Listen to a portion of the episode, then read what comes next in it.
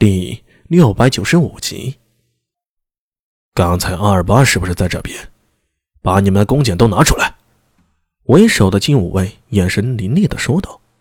听到金武卫如此说，周围的商人都配合着将各自的弓箭取出。狄仁杰用眼神示意苏庆芳，让他稍安勿躁。他一边取出弓箭，一边说道：“呃，几位，不知出了何事啊？”那个二八。身份有些可疑。金吾卫随口说着，接过狄仁杰递过来的弓箭，反复查看。狄仁杰心下暗想：身份可疑，莫非此人是突厥人的间谍？虽然贞观三年，魏国公李靖率兵消灭了东突厥，并且俘虏了颉利可汗，但突厥人并不甘心失败。这些年虽无大战，但小的冲突渗透一直在持续。甚至有时严重，还会威胁到大唐对西域的商路。狄仁杰将认识阿尔巴之后，对方的言行在脑子里过了一遍，却并未发现有任何异常。就在这时，忽然听到远处一些金武卫喊道：“哎，过来几个人！”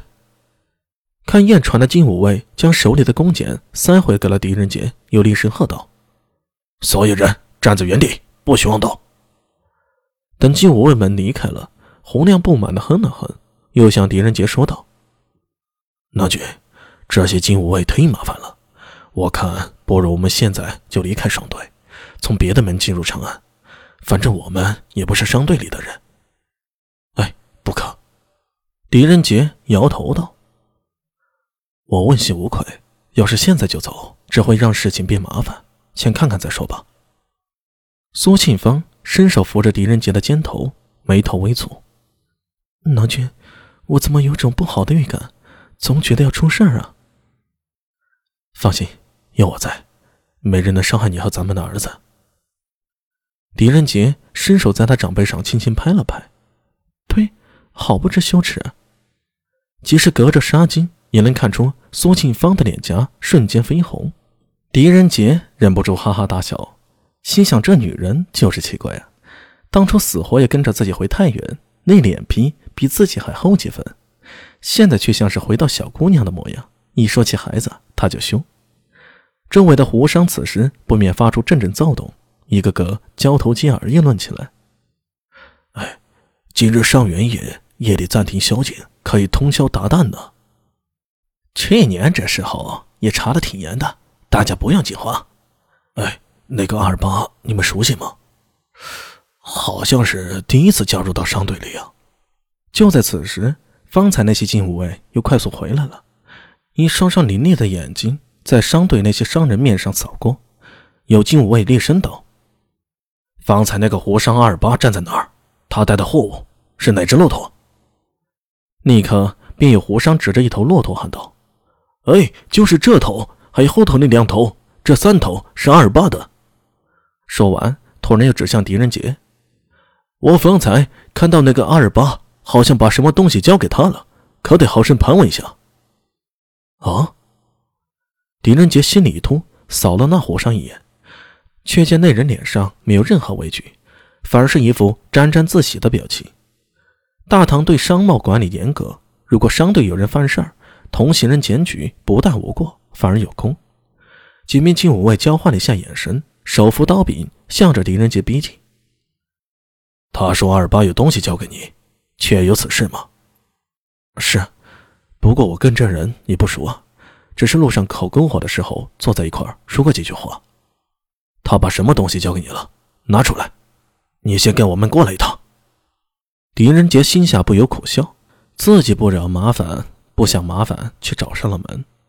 他回头向苏庆芳和洪亮交代道：“你们在这里等我，我去去就回。”看金武卫这样子啊。就是单独判话了，也就是拉个僻静的地方单独审问一番。狄仁杰自问心中无愧，自是不惧。他将阿尔巴交给自己那块黑牌取了出来，交与金无畏，跟着他们脱离商队，向着城门洞方向走去。前行百步，眼看到商队里的人，连骆驼带人都被禁卫给隔开了，中间空出了一块。那边怎么了？狄仁杰疑惑地问道。你看看不就知道了。一名金武卫将他肩膀一推，令他往前踉跄了几步，还不及发怒呢。狄仁杰突然看清了被金武卫隔开那块空地上有一个人正双膝跪着，正是先前的胡商阿尔巴。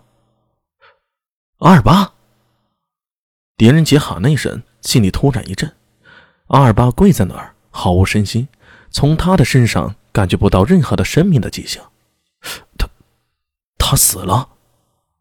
下意识的说出了这句，狄仁杰又往前走了几步，在一帮金武卫眼下，终于看清了阿尔巴的正脸。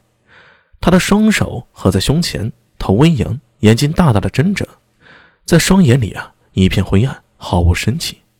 古怪的是，他的嘴角上扬，露出一个神秘的微笑。